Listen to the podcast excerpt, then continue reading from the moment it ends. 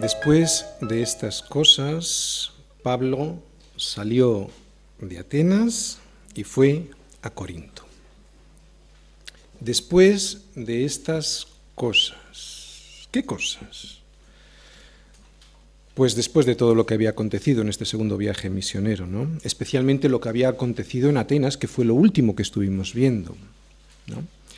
Y si hubiese que resumir con una sola palabra, no solo este segundo viaje misionero, sino toda la vida de Pablo. Es más, todo el libro de los hechos, esta palabra sería tribulación. Si algo conoció Pablo, eso fue tribulación. Si algo conocieron los apóstoles, eso fue el desprecio y la persecución. Y esto, aunque no gusta en la carne, es el método que Dios usa para purificar más a su iglesia.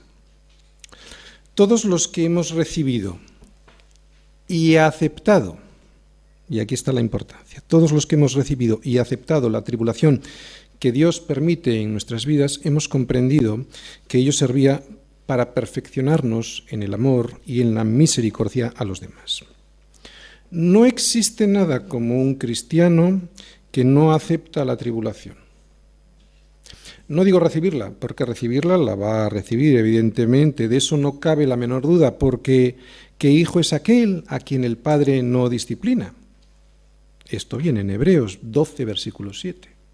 Así que lo que digo es que no existe nada como un cristiano que no acepta la tribulación, porque eso sería como no aceptar la voluntad de Dios para nuestras vidas. A Pablo, cuanta más tribulación, más se encendía el fuego del Espíritu Santo en su vida. Hoy estamos tan cómodos sentados en nuestros asientos que muchas veces nuestras iglesias se parecen más a clubs sociales en los que ser cristiano significa aceptar un evangelio de ofertas, dos por uno. Pero la gracia no se oferta. Aunque es gratuita, le salió muy cara a nuestro Señor. Por eso, si Él considera que yo he de pasar tribulación para acrisolar mi carácter y así parecerme más a Él, lo he de aceptar con gozo. Y gozo no significa que vayamos por ahí por la calle aplaudiendo con las orejas como si estuviese loco por pasar pruebas. No, evidentemente no. Gozo significa que entiendo, no que siento. Porque sentir a veces voy a sentir feo, sino que entiendo que esa prueba tiene un propósito y que ese propósito, aunque no lo sienta, sé, entiendo, que es bueno para mi vida. Qué bueno es cuando la iglesia pasa por pruebas y esas pruebas la hacen más viva, más fuerte, más unida y más llena del Espíritu Santo. Después de estas cosas. Y es que después de estas cosas hay algo que va a cambiar en los siguientes 18 meses en la vida de Pablo aquí en Corinto. Es como si el Señor quisiera regalarle a Pablo un tiempo, un tiempo especial de refrigerio, para que pudiera retomar fuerzas.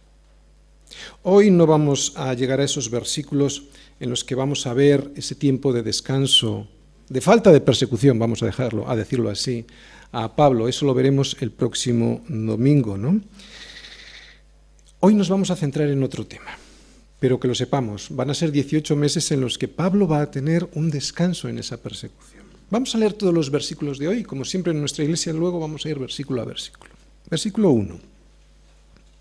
Después de estas cosas, Pablo salió de Atenas y fue a Corinto, y halló a un judío llamado Aquila, natural del Ponto, recién venido de Italia, con Priscila, su mujer, por cuanto Claudio había mandado que todos los judíos saliesen de Roma fue a ellos y como eran del mismo oficio se quedó con ellos y trabajaban juntos, pues el oficio de ellos era hacer tiendas. Y discutía en la sinagoga todos los días de reposo y persuadía a judíos y a griegos.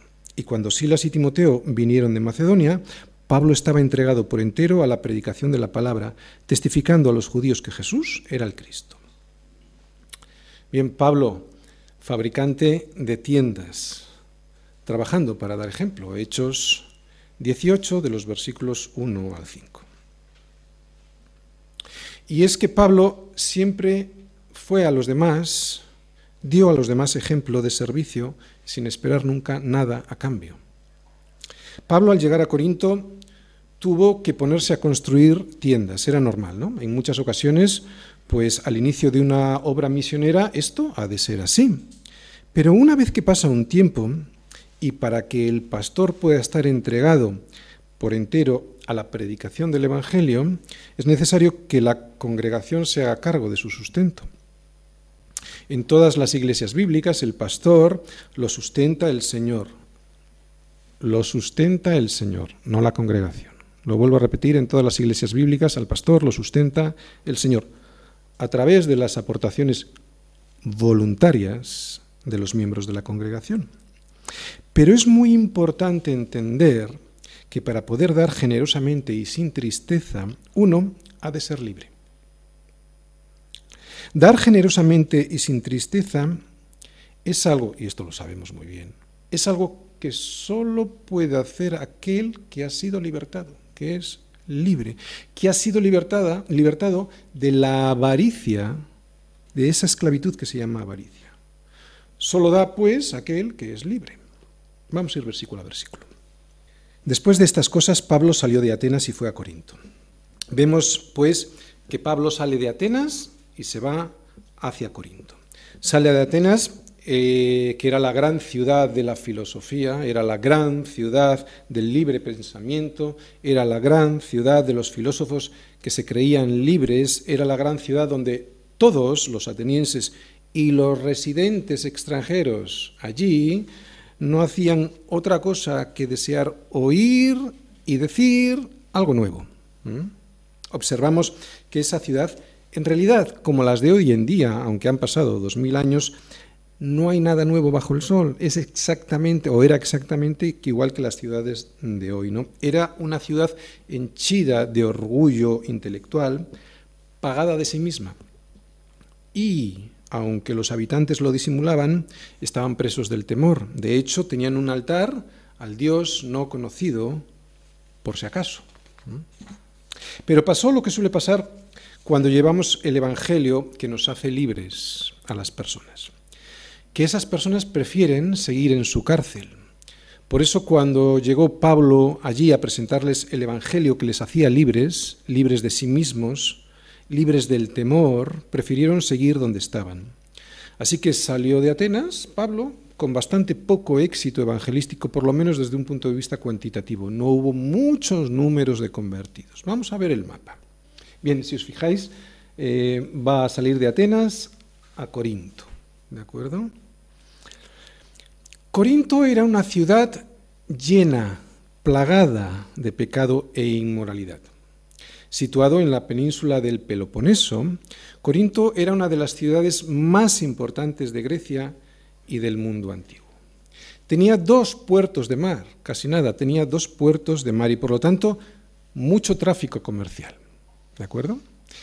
Eh, si hoy vais a Google Maps y ponéis Corinto y vais hacia arriba, veis la península del Peloponeso Veis el istmo que une esa península con el resto del continente, con el resto de Grecia, y si os fijáis hay una línea muy recta, muy recta, muy recta en ese istmo. El istmo es el trocito de tierra que une la península del Peloponeso con el resto del continente, una línea recta. Esa línea recta hoy en día en realidad es un canal hecho para que los barcos pasen de un lado hacia el otro de esa península. Y en aquel tiempo no estaba ese canal que si vais a Google Maps veis, pero lo que sí había era una calzada por la cual pasaban las mercancías que llegaban mm, de los barcos de un puerto para que fueran transportadas por esa calzada al otro puerto dentro del mismo Corinto. ¿Por qué os digo esto? Bueno, esto implica que al tener dos puertos y mucha actividad comercial, pues era una ciudad cosmopolita, muy rica, y en este caso, como decimos, con bastante mm, perversión, porque había mucho extranjero, muchas cosas. ¿no? Era, pues, como decimos, una ciudad rica. No pareciera, pues, que una ciudad como esta fuera la apropiada, ¿no? Para que hubiera mucho fruto. Y resulta que veremos que va a haber mucho fruto, ¿no? Eh, una ciudad que estaba enloquecida por el placer y por la sensualidad va a terminar siendo una iglesia donde Pablo va a cosechar gran fruto para el Señor. Versículos 2, 3 y 4. Y halló a un judío llamado Aquila, natural del Ponto, recién venido de Italia con Priscila, su mujer, por cuanto Claudio había mandado que todos los judíos saliesen de Roma. Fue a ellos y como era del mismo oficio, se quedó con ellos y trabajaban juntos, pues el oficio de ellos era hacer tiendas. Y discutía en la sinagoga todos los días de reposo y, y persuadía a judíos y a griegos. Bien, como Lucas no nos dice, Lucas es el escritor del libro de los Hechos, ¿de acuerdo? Lucas, Lucas es el que está escribiendo esto. Como Lucas no nos dice que Aquila y Priscila se convirtieron al Señor con Pablo, nos imaginamos que ellos ya vinieron desde Roma convertidos al Señor. Hay comentaristas que opinan que no, que vinieron como judíos y que fue Pablo quien les convirtió, o sea, quienes hablándoles del Señor se convirtieron con él. Yo lo dudo, no tiene mucha importancia, ¿de acuerdo? Desde un punto de vista doctrinal no tiene mucha importancia, pero yo lo dudo porque a mí me extraña que Lucas no explicara que eh, Aquilas, y Aquilas se convirtieran con Pablo y no, no lo comenta, ¿no? El versículo 3 dice que fueron expulsados los judíos de Roma. Pero hemos de entender que para los romanos, tanto los judíos como los cristianos eran una misma cosa. Para entonces en este año, en estos inicios del cristianismo, no había mucha diferencia, o mejor dicho, los romanos no, no veían diferencia entre judíos y cristianos. Para ellos los cristianos eran una parte del judaísmo que estaba enfrentada a otra parte del judaísmo. Y estos enfrentamientos provocaban grandes revueltas que hacían que los romanos estuviesen pues incómodos y molestos con ellos. También leemos ahí que Pablo trabajaba todos los días para poder sostenerse. Trabajaba, pues, con sus manos haciendo tiendas.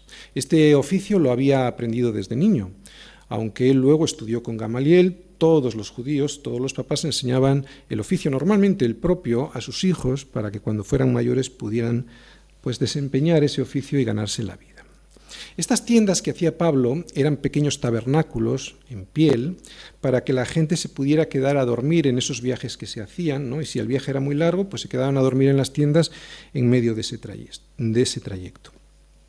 Vemos en esos versículos que Pablo trabajaba toda la semana, pero en cuanto llegaba el sábado, predicaba en la sinagoga a los judíos y también a los griegos. O sea, predicaba en la sinagoga y salía fuera a la calle a predicar a los griegos de que Jesús era el Mesías. Versículo 5. Y cuando Silas y Timoteo vinieron de Macedonia, Pablo estaba entregado por entero a la predicación de la palabra, testificando a todos los judíos que Jesús era el Cristo. Bien, según vimos en el versículo 4, en el versículo anterior, Pablo estaba siendo invitado habitualmente en la sinagoga para predicar, ¿no? Cada sábado. Dijimos que durante toda la semana estaba trabajando, construyendo tiendas, pero llegado el sábado predicaba tanto a judíos en la sinagoga como a los griegos. Sin embargo, cuando llegaron Silas y Timoteo, Pablo se dedicó por entero a predicar el Evangelio. Una mejor traducción de este versículo 5 que tenemos ahí sería esta. Pero cuando Silas y Timoteo llegaron de Macedonia, Pablo empezó a dedicarse completamente a la predicación, testificando a judíos que Jesús, a los judíos que Jesús era el Cristo. Y esto lo pudo hacer así porque cuando Silas y Timoteo llegaron a Corinto, le entregaron una ofrenda de las iglesias de Macedonia para que así Pablo pudiera dedicarse por completo a la predicación de la obra del Señor. Pablo había estado trabajando con sus manos para poder mantenerse y predicaba cuando podía. Pero ahora, gracias a ese dinero, puede dejar el hacer tiendas y dedicarse por completo a la predicación. Esto lo sabemos porque cuando más tarde les escribe a los corintios, les dice, segunda de Corintios 11, 19, si queréis, perdón, 11, 9, si queréis apuntar ahí, les dice lo siguiente, fijaros. Segunda de Corintios 11, 9, fijaros lo que le dice Pablo a los Corintios. Y cuando estaba entre vosotros y tuve necesidad, a ninguno fui carga, pues lo que me faltaba lo suplieron los hermanos que vinieron de Macedonia, y en todo me guardé y me guardaré de seros gravos. Uno de los problemas de la iglesia en Corinto, entre otros muchos, es que era una iglesia muy egoísta. Pablo tenía que trabajar para mantenerse. Y esto sucedió así hasta que llegaron Silas y Timoteo con las ofrendas que trajeron de otras iglesias. Pablo pudo sostenerse, ¿no? Porque estaba trabajando. Pero ahora con esas ofrendas pudo dedicarse a tiempo completo a la predicación del Evangelio. Hemos visto lo que les escribe a los corintios, que no se preocupen, que no les ha sido carga, que se han encargado otros. ¿Quiénes? Las iglesias de Macedonia.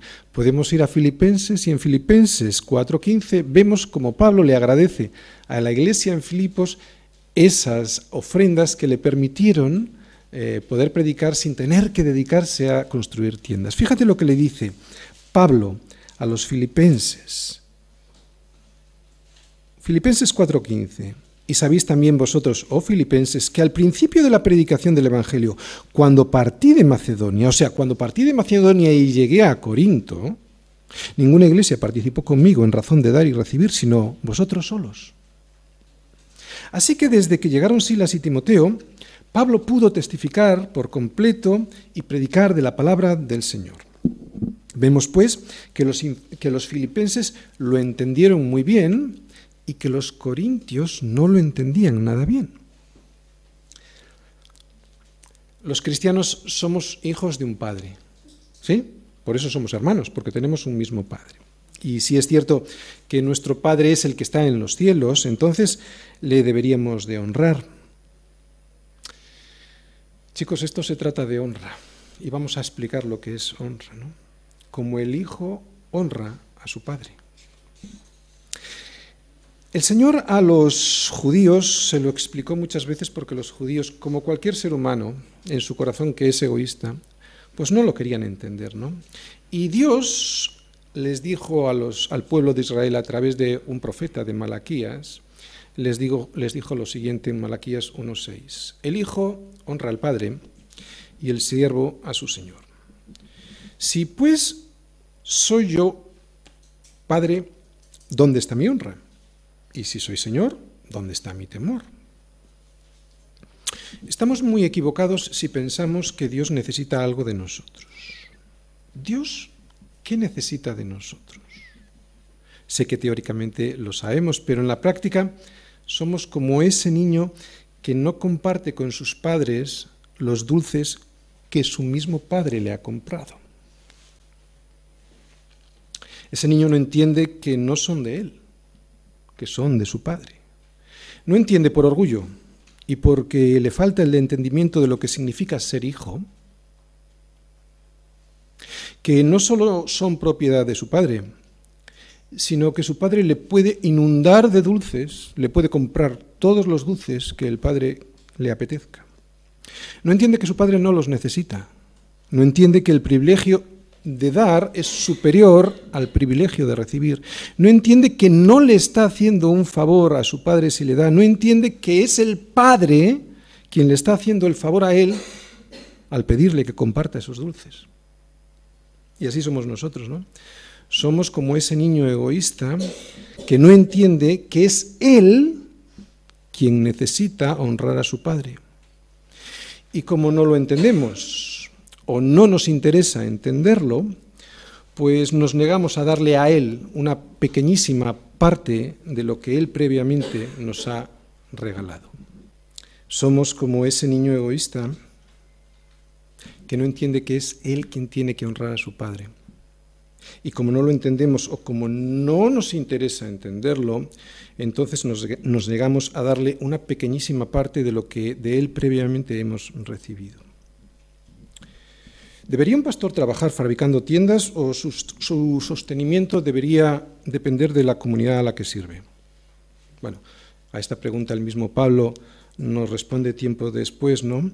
Eh, nos responde a nosotros y a los corintios porque en 1 Corintios 9, y ahora quiero que vayáis a 1 Corintios 9, allí les explica a los corintios este asunto. No obstante, Pablo, para que no hubiese ningún impedimento a la proclamación del Evangelio, está dispuesto a dar ejemplo trabajando secularmente y al mismo tiempo supliendo todas las necesidades espirituales de los corintios. Fíjate, vamos a 1 de Corintios 9, versículos del 1 al 16. Dice así. Pablo les explica a esta iglesia llena de avaricia. ¿eh? ¿No soy yo apóstol? ¿No soy libre? ¿No he visto a Jesús el Señor nuestro? ¿No sois vosotros mi obra en el Señor? Si para otros no soy apóstol, para vosotros ciertamente lo soy, porque el sello de mi apostolado sois vosotros en el Señor. Contra los que me acusan esta es mi defensa. ¿Acaso no debemos tener derecho de comer y beber? ¿No tenemos derecho de traer con nosotros una hermana por mujer, como también los otros apóstoles y los hermanos del Señor y Cefas? Cefas es Pedro, estaba casado, ya lo sabemos en varios sitios de la Escritura. ¿O solo yo y Bernabé no tenemos derecho de no trabajar? ¿Quién fue jamás soldado a sus propias expensas? Esta es una pregunta eh, que entendemos muy bien, ¿no? Ningún soldado va a la guerra si el gobierno no le paga y le pertrecha de todo lo necesario, ¿no? Y esta guerra es una guerra espiritual. Así que Pablo está diciendo, ¿quién fue jamás soldado a sus propias expensas? ¿Quién planta viña y no come de su fruto? ¿O quién apacienta el rebaño y no toma de la leche del rebaño? Aquí quiero hacer un inciso. Toma de la leche del rebaño para comer, no para hacerse millonario como algunos. ¿eh? ¿Digo esto solo como hombre? ¿No dice esto también la ley? Porque en la ley de Moisés está escrito, no pondrás bozal al buey que trilla. ¿Tiene Dios cuidado de los bueyes o lo dice enteramente por nosotros? Claro, evidentemente los bueyes cuando van trillando, pues van comiendo, ¿no? El que trabaja no le puedes poner el, bozal. Seguimos, versículo 11. No, 10. Pues por nosotros se escribió, porque con esperanza debe arar el que ara y el que trilla con esperanza de recibir del fruto. Si nosotros sembramos entre vosotros lo espiritual, ¿es gran cosa si segaremos de vosotros lo material? Si otros participan de este derecho sobre vosotros, ¿cuánto más nosotros? Había otros que estaban predicando allí en Corinto y parece ser que a eso sí les daba, pero a Pablo no, ¿no?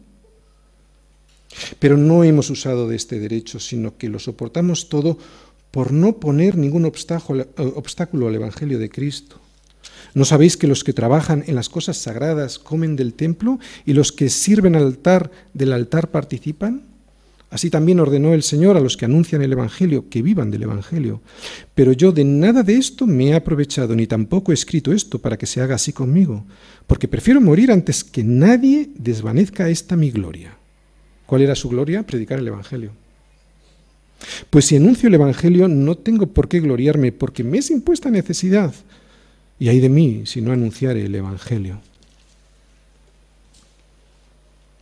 Así que Pablo renunció a ese derecho de ser sostenido por la Iglesia, pero no por ello dejó de predicar, y esto es lo importante. Trabajaba y predicaba, porque como hemos leído en el versículo 16, este último versículo que hemos leído, dice Pablo, ay de mí si no anunciar el Evangelio. Pablo no quiere imponer nada, prefiere trabajar para no ser una carga para la Iglesia. Pero sabes, yo estoy seguro que él hubiera preferido que eso no hubiera sido así. Y hoy voy a intentar demostrar el por qué él hubiera preferido que eso no hubiera sido así. Y además lo voy a intentar demostrar con las palabras del propio Pablo. Pero no es que lo hubiera preferido así para evitar ponerse a trabajar en construir tiendas, no, sino porque si hubiese sido sostenido por la Iglesia, eso le hubiera reportado unos inmensos beneficios espirituales a la propia Iglesia la propia congregación de Corinto. El dar sin esperar recibir me demuestra en quién he confiado y además me añade el poder disfrutar de las cosas. Cuando nosotros le honramos a Dios con nuestros recursos, que son suyos, cuando nosotros le honramos a Dios con nuestro dinero, no solo demostramos quién es nuestro Padre, sino como nos dice el Proverbio 3, luego lo leéis en casa, Proverbios 3 del 9 al 10, dice así, honra al Señor con tus bienes y con las primicias de todos tus frutos, y fíjate lo que hay, y serán llenos tus graneros con abundancia, y tus lagares rebosarán de monstruo. Te lo vuelvo a repetir, ¿vale? Porque vamos a quedarnos aquí un ratito. Dice, será, si honras a tu padre, serán llenos tus graneros con abundancia y tus lagares rebosarán de mosto. Lo que nos dice este proverbio 3 es que cuando honramos a, a nuestro Padre que está en los cielos con nuestros bienes, primero, tendremos llenura no solo de grano, sino segundo, también de mosto. Y el mosto en la escritura significa alegría, gozo, disfrute. O sea, que si honras al Señor, no solo tendrás tus graneros llenos de grano, sino que tendrás el gozo de disfrutar de ellos. ¿Cuánta gente tiene y no puede disfrutar de lo que tiene? Palabras de Salomón, fijaros, Eclesiastés 6 del 1 al 2. Dice así, hay un mal que he visto debajo del cielo y muy común entre los hombres. El del hombre a quien Dios da riquezas y bienes y honra, y nada, y nada le falta de lo que su alma desea, pero Dios no le da la facultad de disfrutar de ello, sino que disfrutan los extraños. Esto es vanidad y mal doloroso. Bueno, los de mi quinta, los de mi edad, seguro que conocéis a Cristina Onassis. Los que no la conocisteis, bueno, pues una señora muy rica, la más rica de su época. Cuando terminó sus días, Cristina Onassis, que como digo hace unos años fue la persona más rica del mundo, la pobre niña rica le llamaban, deprimida y sin contentamiento se murió así, cuatro matrimonios, cuatro divorcios y vete a saber cuántos amantes. Esto me hace entender perfectamente aquel versículo que estamos viendo de 1 Timoteo 6:10, ¿no? Que la raíz de todos los males es el amor al dinero, el cual codiciando algunos se extraviaron de la fe y fueron traspasados de muchos dolores. Y es de esto, de evitar, o sea, de que no nos extraviemos en la fe y de que seamos traspasados de muchos dolores, de lo que nos quiere librar el Señor. Dame tu honra para que no te me enfermes, me dice el Señor. Te lo vuelvo a repetir. Dame tu honra para que no te me enfermes. Déjame proteger tu corazón de la avaricia, porque de él mana la vida, de tu corazón mana la vida. Porque donde está puesto tu corazón, ahí está puesto tu tesoro. Porque si tu corazón está en las cosas temporales, en el momento en que éstas te falten, tu corazón, evidentemente, se irá tras de ellas, porque es allí donde tenías tu corazón, y se irán al sumidero. Pero si aprendes a honrarme, si aprendes a confiar en mí, nos dice el Señor, entonces te libraré de esa raíz de avaricia que prende en tu corazón cuando quieres quedarte con todos los dulces. Por eso han de ser las primicias las primicias es lo primero que te llega. ¿no? Como dice el Proverbio 3, las primicias. Para que el resto lo puedas disfrutar con contentamiento. No las ultimicias, o sea, lo que nos sobra. Las primicias, ¿para qué? Para que el resto lo puedas disfrutar con contentamiento. Yo puedo decir, como dijo Pablo a los Corintios, que construyo tiendas, ¿no? No lo digo con soberbia, yo sé que esto ha tenido que ser así y ha tenido que ser así para que tú y yo tengamos tiempo, los dos, de entender, de entender, de entender quién es quien nos suple todo. Y ese es el Señor. No eres ni tú ni yo. Quien nos suple siempre es el Señor. Es nuestro Señor quien, conforme a sus riquezas en gloria, no a mis riquezas, sino a sus riquezas en gloria, nos sostiene. Tenemos que entender que no somos ni tú ni yo, quien damos. O mejor dicho, que lo que damos tú y yo no es producto de lo que nosotros somos, sino de lo que Él es en nuestro corazón. Eso es muy importante. Y que tenemos que entender que Él nos dio primero. O sea que lo que entregamos no lo entregamos porque sea nuestro, sino porque nos lo entregó Él primero. Y que lo que entregamos es tan solo una pequeñísima parte de los dulces que nos fueron dados antes y además sin merecerlo y que quien nos pide esa pequeña parte de los dulces, además, ¿sabes? No los necesita. Lo que nos pide es honra y no la pide tampoco porque Él la necesite. Él no necesita ni siquiera nuestra honra, no necesita nada. nos la pide porque somos nosotros quienes debemos entregar esa honra, porque somos nosotros quienes necesitamos entregar esa honra. Si verdaderamente nuestro corazón está lleno del Espíritu Santo, la manifestación de esa llenura, ¿sabes cuál va a ser? Generosidad y libertad al dar a los demás. ¿no? Estos corintios tenían muchos problemas. Los que habéis leído las, las, dos cartas a los corintios ya lo sabéis, eran unos cristianos muy problemáticos. Tenían problemas con la cena del Señor, ¿os acordáis? Porque no entendían en qué consistía esa remembranza, ¿no? Y se ponían ciegos a comer sin tener en cuenta, sin discernir el cuerpo y la sangre del Señor. Era una iglesia también que había un joven que estaba con la mujer de su padre. Y era una iglesia muy avara, que no proveía para las necesidades de los demás. Así que vemos que era una iglesia muy problemática. Quiero llevarte a segunda, de Corintios 9, versículos del 6 al 15.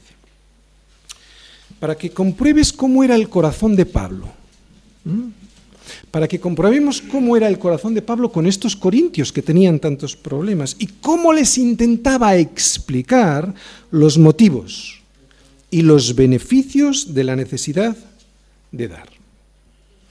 Quiero que prestes mucha atención en estos versículos porque estos versículos me van a explicar perfectamente por qué yo tengo no la obligación, que esto no es una obligación, sino la necesidad de dar.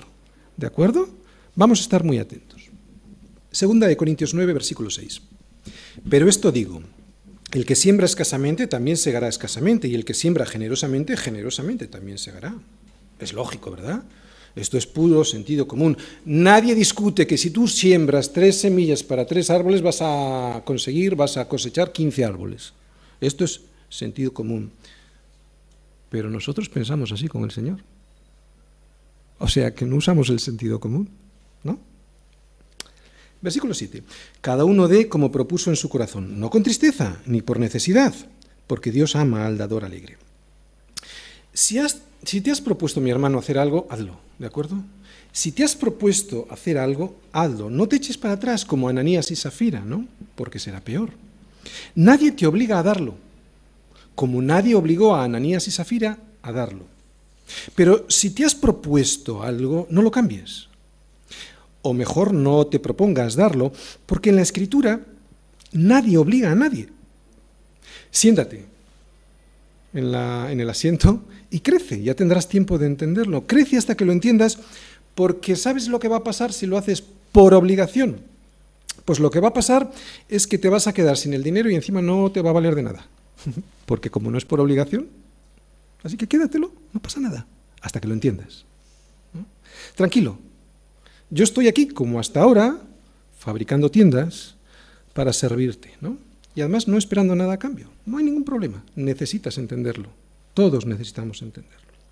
Recuerda una cosa, y esto es muy importante, y es que venimos de una cultura católica. El Señor no es receptor de limosnas. Ese es un concepto católico. Ese es un concepto en el que tú le das lo que te sobra. Él es el Señor y al Señor se le honra como a tal. Y si no sabes, no es el Señor. No des con tristeza ni por necesidad. Yo no lo necesito, nos está diciendo el Señor. Este es un concepto que tenemos que tener muy claro, porque mucha gente va a la iglesia, ¿sabes aquí?, a comprar el favor de Dios. Y Dios no vende favores. Dios lo da todo. Dios es el que da, como vimos el domingo pasado. Su favor es inmerecido. Él dio a su, a su único hijo, su único hijo, nada más y nada menos. Y eso no tiene precio, eso no se puede comprar, así que no lo intentes. Al Señor no se le puede comprar. Versículo 8. Eh, antes de entrar en el versículo 8, lo digo porque es muy típico, ¿no? Señor, es como que estoy comprando un seguro de vida, ¿no? No te va a valer de nada. Versículo 8. Y poderoso es Dios para hacer que abunde en vosotros toda gracia, a fin de que, teniendo siempre en todas las cosas todo lo suficiente, abundéis para toda buena obra. Fíjate, fíjate lo que quiero que sigas leyendo ese versículo, el, el 8. Dice que nos dará todo lo suficiente para irnos a la playa. No. ¿Para qué nos va a dar todo lo suficiente? Para que abundemos en toda buena obra. ¿Te, vas dando de cuenta de la perspectiva del Evangelio? Porque a veces pensamos que el Señor me dé, porque necesito. pero, pero dice para, fíjate para lo que dice el Evangelio, que es para lo que nos va a dar a sus hijos, para que abundemos en toda buena obra. Dios sabe que la abundancia y la felicidad, escucha esto, Dios sabe que la abundancia y la felicidad del hombre está en el dar.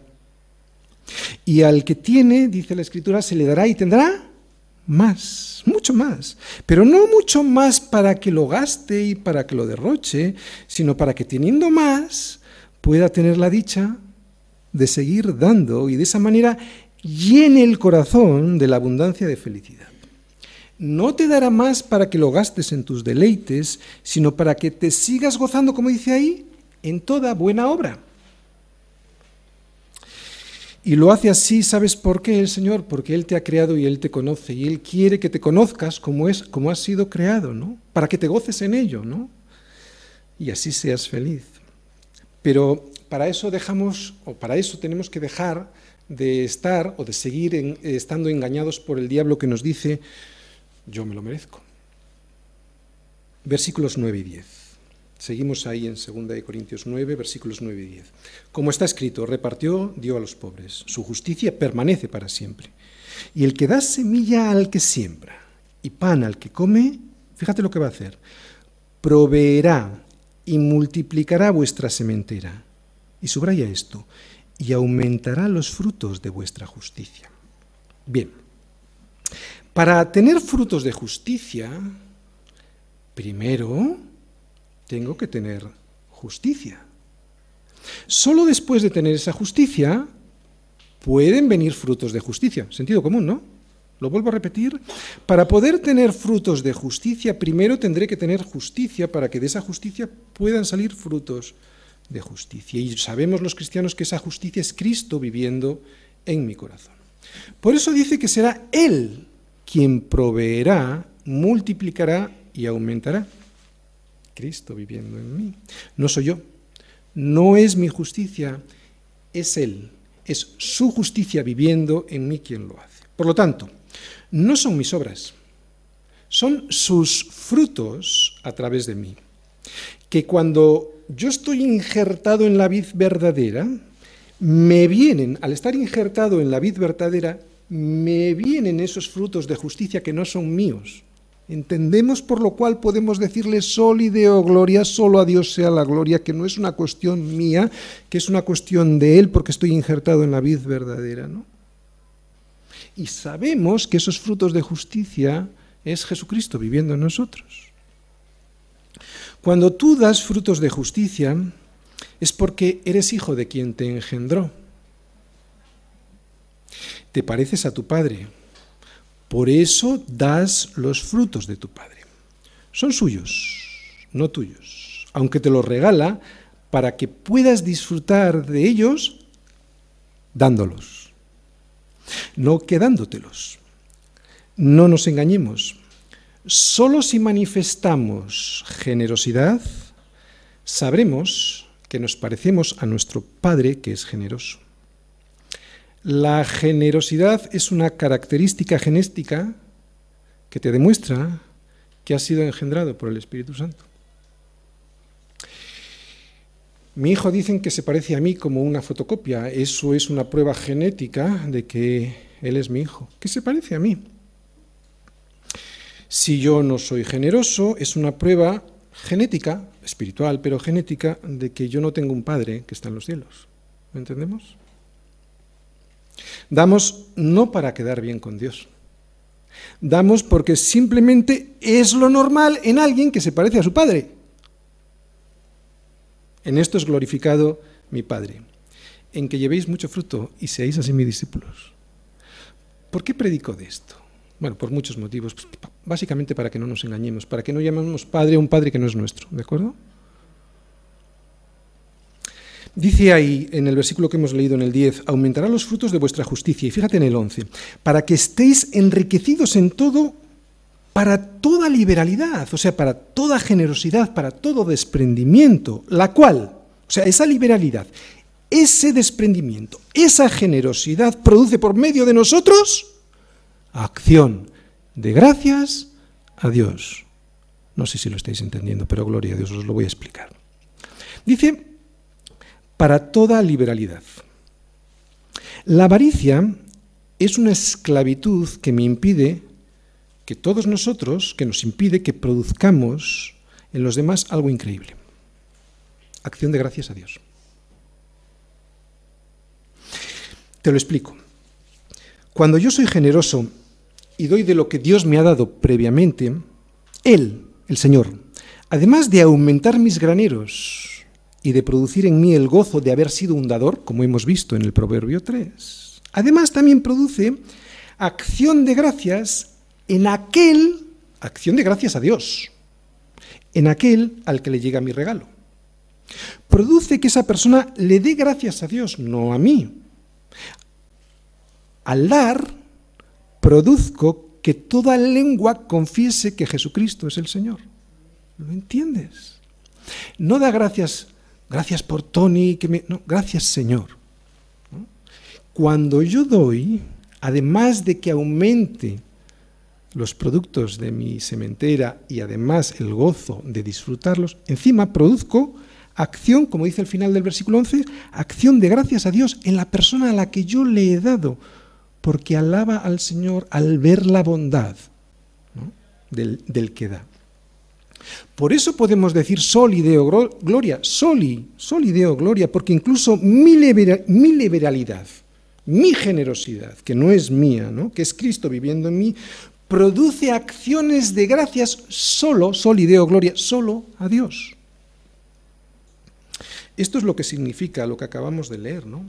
Que aumentará los frutos de vuestra justicia, versículo 11, para que estéis enriquecidos en todo para toda la liberalidad, para toda generosidad. La cual, o sea, esta generosidad, ¿qué produce? Produce por medio de nosotros, somos un canal. Por medio de nosotros, ¿qué produce?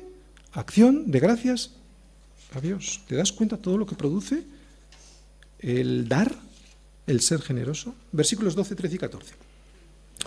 Porque la administración de este servicio no solamente suple a, los que a lo que a los santos falta, sino que, recordad, está hablando a los corintios, a esta gente tan eh, avara, ¿De acuerdo? Dice, eh, eh, la administración de este servicio, o sea, el de ser generoso, no solamente suple lo que a los santos falta, que con eso sería suficiente, no, no, sino que también abunda en muchas acciones de gracias a Dios.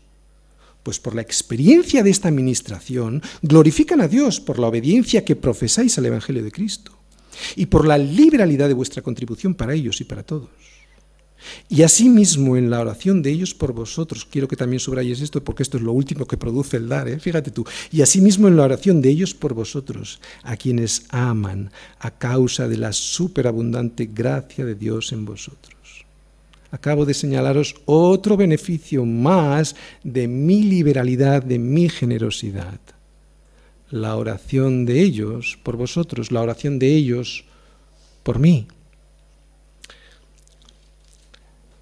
imagínate que me falta algo en casa, ¿no? Y hay alguien que me da para que no me falte y pueda comer, ¿no? Yo doy gracias a Dios, abundo en acción de gracias a Dios y además oro por la persona, la conozca o no, que ha sido benefactora.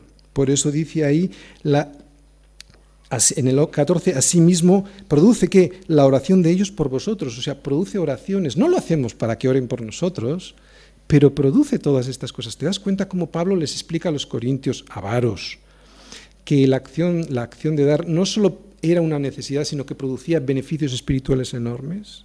Y fíjate cómo Pablo concluye este pensamiento. Pablo no encuentra palabras para describir todo esto que él explica, ¿no? estos sentimientos que tiene por todo aquello que les está explicando a los corintios. Por eso termina y dice, gracias a Dios por su don inefable, en el versículo 15. Cualquier otro, escuchando estas palabras, podría decir, va, ya está este pastor hablando de dinero, ¿no?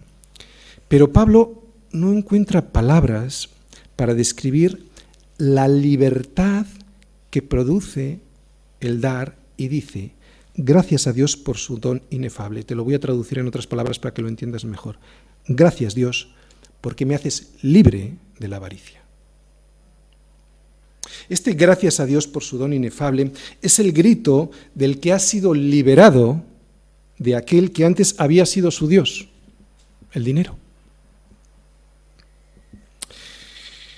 Quisiera llevarte ahora a Lucas, a Lucas 19, de los versículos 1 al 10, y vamos a leer algo para seguir abundando en este tema.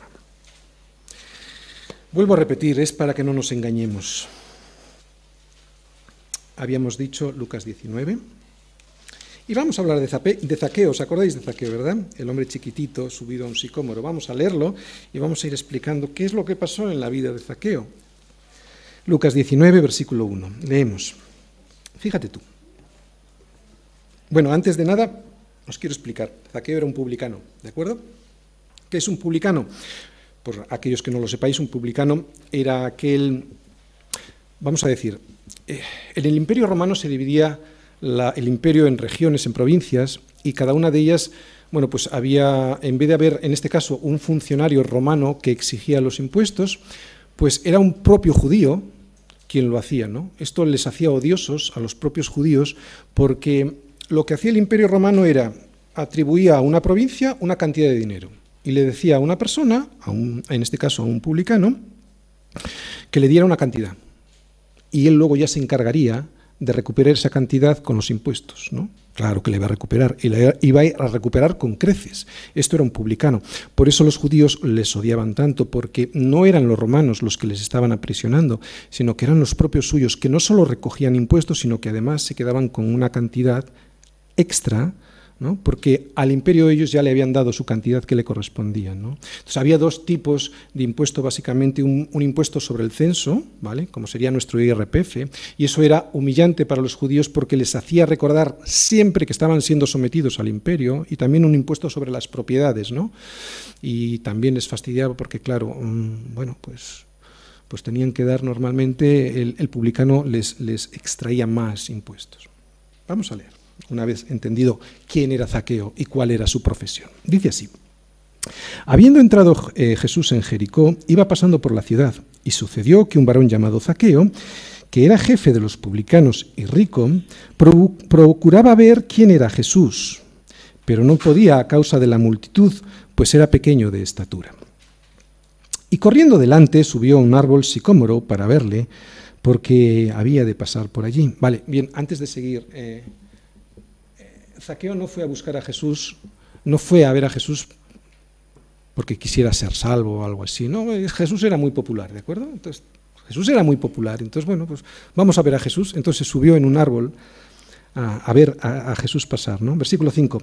Cuando Jesús llegó a aquel lugar, mirando hacia arriba, le vio y le dijo, Zaqueo, date prisa, desciende, porque hoy es necesario que pose yo en tu casa.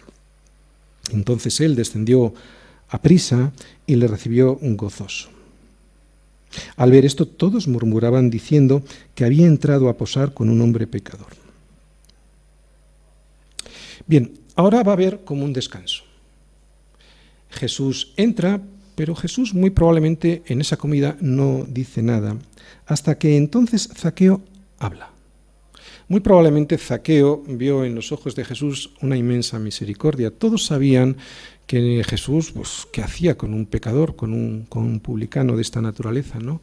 Eso, en los ojos de Jesús, me imagino yo que era una gran misericordia, pero yo aquí no veo que Jesús hablara durante la comida.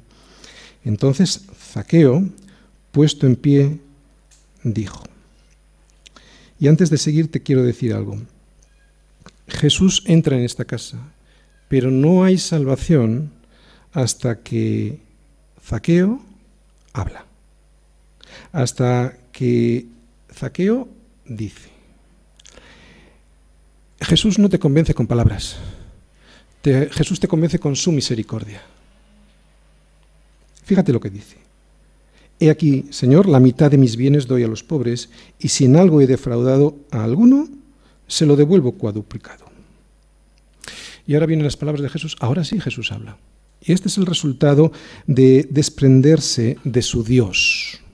¿Cuál era el Dios de Zaqueo? El dinero. Este es el resultado. Cuando entra Jesús a tu vida ¿eh? y te desprendes de tu Dios anterior, de ese que tenías en tu corazón que era el dinero y entra Cristo. Dice así, hoy ha venido la salvación a esta casa por cuanto él también es hijo de Abraham. Porque el Hijo del Hombre vino a buscar y a salvar lo que se había perdido. Como decimos, hasta que no se despoja de su Dios anterior, Jesús no le dice que ha llegado la salvación a su casa. ¿Qué nos quiere enseñar esta historia? Nos damos cuenta de que sólo cuando nos despojamos de nuestro Dios anterior, el dinero, es cuando manifestamos nuestra absoluta confianza en Dios. Nos damos cuenta de que sólo cuando nos despojamos, no del dinero, sino del amor al dinero, será cuando descubramos en nosotros las características de un verdadero Hijo de Dios. Nos damos cuenta de que cuando nos despojemos de ese ídolo que habita en nuestro corazón será cuando, primero, Dios nos suplirá en todo lo que nos falte, según sus riquezas en gloria. Y eso será para que, segundo, nosotros abundemos en todo fruto de justicia, no para que nos lo gastemos. Y tercero, ¿no? Tercero que va a producir. Además, lo que va a producir es que esa dádiva abunde en acciones de gracias a nuestro Señor. Y cuarto, que los demás oren por nosotros, ¿no? Qué interesante es ver en la Biblia el vínculo que siempre hay entre el amor al dinero y la salvación, o la falta de ella. No, no digo la relación que hay entre el dinero y la salvación, no, no. El amor al dinero y la salvación. No es una relación directa entre esa codicia y la falta de salvación. ¿no? Hemos dicho ya muchas veces que Dios no necesita nuestro dinero. Somos nosotros quienes lo necesitamos entregar para ser libres de su influencia que nos esclaviza. Bien, cuando hablo de entregar el dinero, evidentemente no hablo de entregar todo el dinero. Estoy hablando de entregar esa servidumbre que nos ata y que dice, todo es mío. Resumen.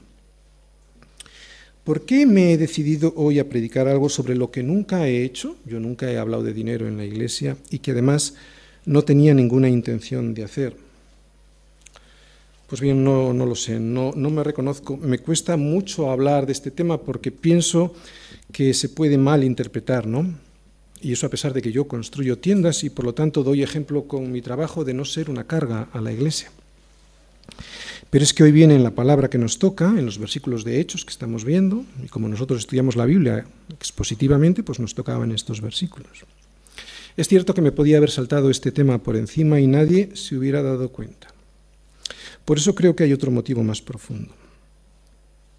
Y es este. Estoy cansado de construir tiendas. No, me malinterpretéis. ¿eh? Estoy muy agradecido al Señor y mi cansancio no es físico, pero sí que he sido llamado a predicar del Evangelio y a hacerlo con todas las consecuencias. En esta iglesia esta predicación yo sé que se entiende perfectamente, por lo menos en la mayoría de sus miembros. Pero aún así yo sé que va a ser muy difícil conseguir que yo deje mi trabajo secular. Pero no creo que vaya a ser muy difícil solo para la Iglesia, porque como somos tan poquitos, pues es complicado. En realidad, para quien creo que va a ser muy difícil es para mí. Y va a serlo porque yo he vivido muy bien construyendo tiendas. Por eso esta predicación, aunque no lo parecía al principio, es más para mí que para vosotros. No me va a resultar nada fácil poner la mano después de estar más, de tres años, sí, poniendo la bolsa. Y no quiero que te enfades conmigo, ¿no?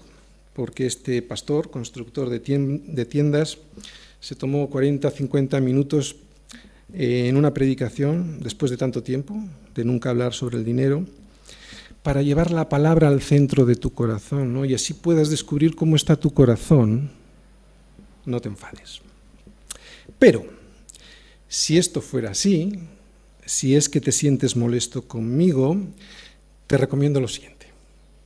En vez de venir a Semilla, vete a Disneylandia. ¿Eh? Allí le vas a sacar más provecho a tu dinero. ¿De verdad? ¿Qué pensábamos que significaba el sacrificio de Cristo? ¿No? ¿Un capítulo de la película de Superman? Esto no es un cómic. Esto se trata de Dios al que hay que honrar y que vino a dar su vida por ti para sacarte del egoísmo en el que te encuentras tú y yo, y para darte vida, para poder darte vida de verdad y llevarte a la eternidad.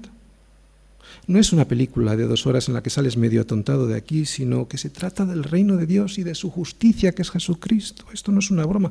Salgamos del engaño de creer que el Evangelio es un entretenimiento para sentirnos bien, para sentirnos mejor nosotros con nosotros mismos. El Evangelio es vida, sí, pero primero hay que morir como muere el grano de trigo que cae en la tierra para producir vida, fruto, mucho fruto. Todos venimos a Cristo por necesidad. Nadie viene a Cristo porque piensa que le puede ayudar a Dios en el reino de Dios y su justicia. Si alguien viene así delante del Señor, malo. Pero una vez que nos presentamos delante de sus pies como miserables, como mendigos necesitados de su gracia, como unos paralíticos de Betesda, cojos de nacimiento, imposibilitados de valernos por nosotros mismos, entonces nos dice, como le dijo al paralítico de Betesda, levántate, toma tu lecho y anda. Y esto tiene tres puntos. Primero es levántate. No solo nos dice levántate, pero te dice levántate, que significa que te restaura de la miseria en la que has estado viviendo toda tu vida, ¿no? Que te levanta de la miseria de una vida que ha sido arrastrada sin un propósito por este mundo, siendo egoísta, quedándote todo para ti, no pensando en nada más sino también, segundo, lo que nos dice es, toma tu lecho. Y esto lo que significa es que tomas ese catre, que es el símbolo de tu postración anterior, que te mantenía en ella, y que ahora es tú quien lo carga. O sea, que eres tú quien está por encima de todas las circunstancias que te, antes te ataban. Ahora eres tú quien vive por encima de las circunstancias a las que antes estabas esclavo. Eso es toma tu lecho. No te tiene el lecho a ti, tú tienes el lecho.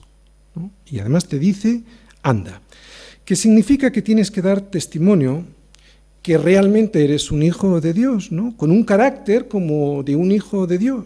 Y ese testimonio se hace andando. Andando cuando antes estabas postrado, triste y sin vida. Y estabas postrado, triste y sin vida por la avaricia por el rencor y el amor al dinero que te tenían postrado en un lecho que no te dejaba andar como un hombre de verdad.